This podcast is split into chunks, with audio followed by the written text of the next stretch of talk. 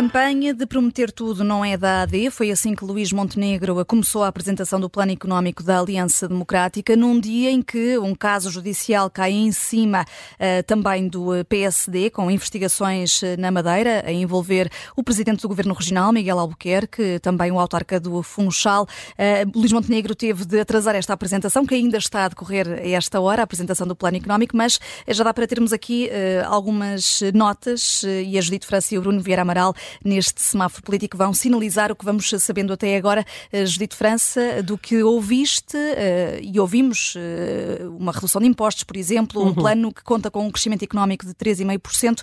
O que é que retiras? Retiro precisamente a questão da carga fiscal e, e da, da, da, forma como, neste caso, foi António Leitão Amaro, falou da, da carga fiscal no sentido dela ser a quarta eh, mais eh, elevada da Europa, se, se ajustarmos, obviamente, ao nível de vida dos eh, cidadãos de cada país acho de facto importante que a redução de, IR, de IRS seja mais do dobro do que a redução do IRC um, e seja, sobretudo, dirigida à classe média. Pelo que se percebe, dentro da classe média, os jovens têm aqui uh, preponderância porque terão uh, um IRS de 15% uh, até aos 30 anos. Depois há uma outra uh, uh, há uma outra medida que não é uh, totalmente nova, mas, mas que é uma adaptação daquilo que a Confederação dos Patrões tinha prometido ou tinha sugerido, que é eliminar um imposto para até um salário eh, eh, quando ele eh, for sob a forma de prémio de produtividade.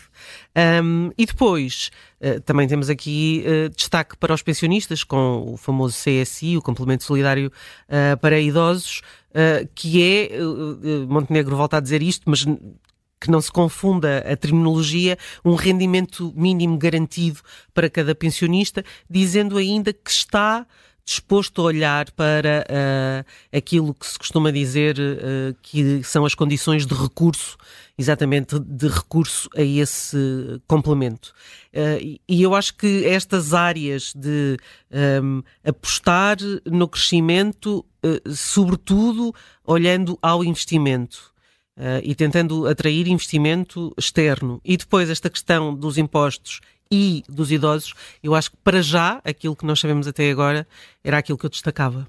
Uhum. Uh, é um plano económico que tem 76 páginas, naturalmente ainda não conseguimos lê-las, uh, Bruno Vieira Amaral, mas uh, logo aqui no, no arranque, Luís Montenegro e a AD falam em reformas, reformas sociais e reformas fiscais. Há aqui esta preocupação também com, com essa questão social que, que a Judite também estava aqui a falar. Sim, quando diz que, quando Luís Montenegro diz que a economia não é o fim da, da, da governação e, e vem dizer que se quer o crescimento da economia para que depois isso se traduza nos serviços sociais eh, que é, e nos serviços públicos, eh, que é a única maneira uh, do Estado ter mais capacidade de intervir em determinadas áreas é se a economia crescer, no fundo é isso que, está, que está em causa.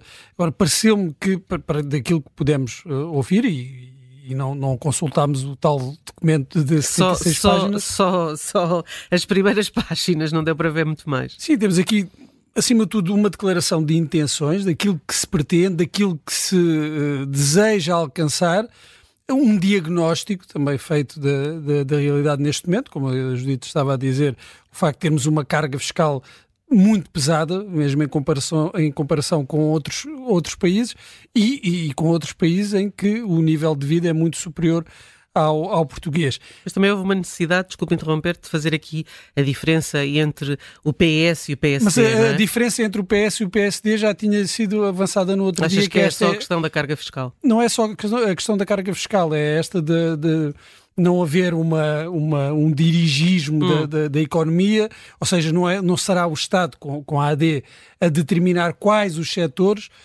ainda que eh, eu acho que para o eleitor eh, comum, a de, definir, ter um governo que define áreas, setores estratégicos em que investir, acho que não é uma ideia completamente descabida. Eu acho que é preciso explicar melhor o que é que é isto de não definir setores estratégicos. Uhum. Porque uh, para um eleitor comum, esta ideia de ter uh, setores, uh, não é ter o Estado a dirigir a economia, mas de haver setores que podem servir de locomotiva ao, resto da economia não, não é completamente.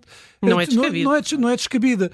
Não significa que se privilegie um setor ou dois ou três. Mas é isso que o PSD acusa, não é? De que pois é, serão, é, eu sei serão que é essa setores ideia. e dentro disso eu, empresas. Eu é? acho que aqui uh, está a entrar num terreno uh, movediço ideológico em, em, que há mais uma tentativa de dividir as águas ideologicamente. Dizer, não, o, o AD uh, tem uma visão de, de um mercado livre, de um mercado aberto, de uma economia a funcionar em, em que o Estado é apenas um, um regulador, um árbitro e que há ali uma tentativa quase de dirigismo, já ouvi falar em uh, para, para, no fundo, satirizar as propostas do, de, de, Pedro Nuno Santos de quase de planos quinquenais, Sim. mas eu, eu não acho que, que se deva, que se deva ir tão longe, eu percebo a graça, mas não, mas não é será... só uma graça, não, não faz sentido. E, não é? Exatamente, e, e por, por, isso mesmo é que eu acho que esta ideia uh, do PS de haver setores estratégicos, porque nós precisamos saber onde é que o, o, o país deve investir, uh, quais são os setores que podem alavancar uh, o resto da economia. Eu acho que isso faz, faz todo o sentido. Não significa ir a todas. Uh, uh, ou, ou o facto de se não, não, não se determinar de setores estratégicos parece que então uh, vamos apoiar tudo, ou vamos apoiar, uh, não, não vamos ter essa, essa hum, capacidade de definir setores estratégicos. Podemos falar, por exemplo, do turismo. O turismo hoje é muito importante para, para Portugal. E, e, e se não definirmos, se um governo não definir esses setores que podem ajudar Uh, a que a, economia cresça a este nível uh, pretendido pela, pela AD, acho que se torna mais difícil perceber como é que isso vai ser alcançado. Porque dizer, uh, queremos que no final da legislatura uh, a economia cresça uh, 3,5%, esteja a crescer 3,5% ao ano. Mas como é que isso se consegue?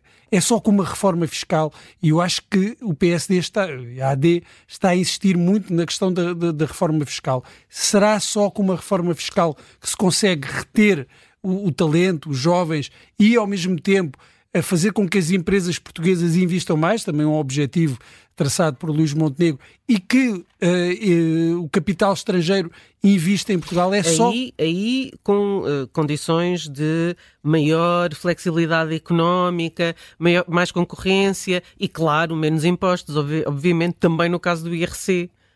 Aí há uma forma de atrair empresas ao estrangeiras, tempo, não é? Ao mesmo tempo, para, para não alienar o eleitorado mais sensível às questões sociais, diz logo que o importante Uh, uh, ou, mais importante é, é, reduzir a carga fiscal nos rendimentos do trabalho. Uhum. Uh, não, é, não, é só as questões sociais, mas ao, ao, eleitor comum, ao trabalhador que sente no final do mês o peso dos impostos e, e nós lembramos-nos bem da contestação de que foi alvo a, o governo de Passos Coelho por causa da TSU, ou seja, tudo o que passe por beneficiar fiscalmente as empresas, muitas vezes encontra resistência. E daí também esta necessidade de sublinhar a importância de reduzir os impostos dos rendimentos de trabalho. E essas perguntas que deixas sobre uh, como fazer crescer uh, o país uh, com uma reforma fiscal, vamos fazer essa pergunta também a Susana Peralta, depois das seis, economista que vai analisar também este plano económico connosco. Só 30 segundos para cada um, porque Luís Montenegro se tinha o plano de apresentar este plano económico às quatro e meia da tarde, teve de o atrasar por causa desta investigação judicial que recai sobre o PSD na Madeira.